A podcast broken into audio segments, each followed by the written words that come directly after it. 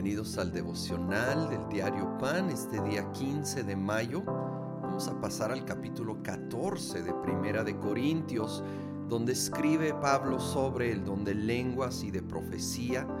Versículo 1, empeñense en seguir el amor y ambición en los dones espirituales, sobre todo el de profecía, porque el que habla en lenguas no habla a los demás sino a Dios en realidad nadie le entiende lo que dice, pues habla misterios por el Espíritu. En cambio, el que profetiza habla a los demás para edificarlos, animarlos y consolarlos. El que habla en lengua se edifica a sí mismo. En cambio, el que profetiza edifica a la iglesia.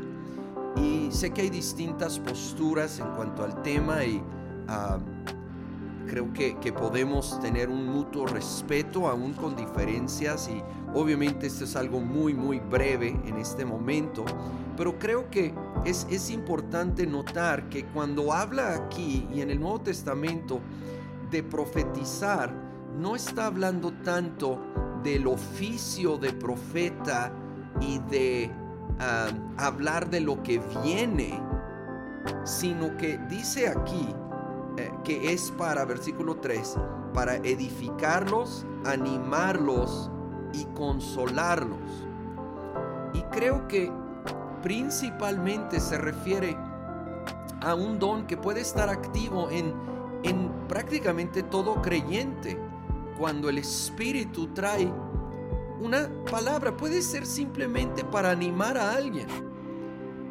Y, y, de repente sientes una carga por alguien y tal vez nomás le das una pequeña palabra de ánimo, tal vez un versículo de la Biblia y, no tiene que ser algo dramático, de hecho no debe de serlo generalmente.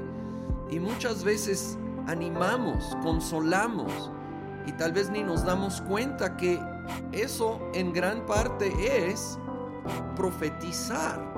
Y creo que también vemos que el hablar en lenguas, que es un precioso don del Espíritu, es principalmente para edificar nuestra propia vida en privado. Y ya el hablar en público, pues es en el idioma que todos están entendiendo, español en nuestro caso, ¿verdad? más adelante dice versículo 29, en cuanto a los profetas que hablen dos o tres y que los demás examinen con cuidado lo dicho. 32, el don de profecía está bajo el control de los profetas, porque Dios no es un Dios de desorden, sino de paz. Y termina el capítulo en el 40. Pero todo debe hacerse de una manera apropiada y con orden. Y aunque enfatiza la profecía, creo que también esto se aplica a prácticamente el uso de todos los dones. Debe de ser para la edificación de los demás, no llamar la atención de a una sola persona, debe de ser examinado con cuidado, examinado a la luz de la Biblia y cualquier cosa que no concuerda con la Biblia obviamente no es de Dios. Y aún en lo personal, si tú recibes una palabra, debe de concordar, sí, primero con la Biblia y segundo con lo que Dios te muestra a ti. Debe traer confirmación de lo que Dios ya está tratando en tu interior. Porque el Espíritu vive en cada uno de nosotros. Y si usa palabras proféticas, creo en ello. Pero creo que es principalmente para animar, edificar y confirmar lo que Él ya está hablando en nuestro interior.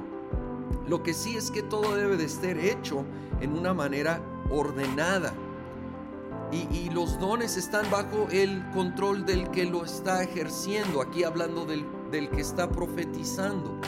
Sí puede controlar y esperar en el orden apropiado que Dios establece para que todo sea ordenadamente, en, en una manera que trae paz y que avanza lo que Dios quiere hablar y hacer en cada contexto particular.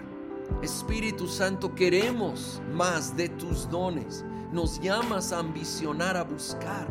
Queremos fluir en más y más de los dones de tu Espíritu Santo. Ayúdanos a entenderlos mejor, a ser sensibles a tu voz, Espíritu Santo, para ser instrumentos tuyos, para hacerlo, Señor, en la manera que te honra, que es correcta, que edifica a los demás y sobre todo que te glorifica a ti. En el nombre de Cristo Jesús. Amén.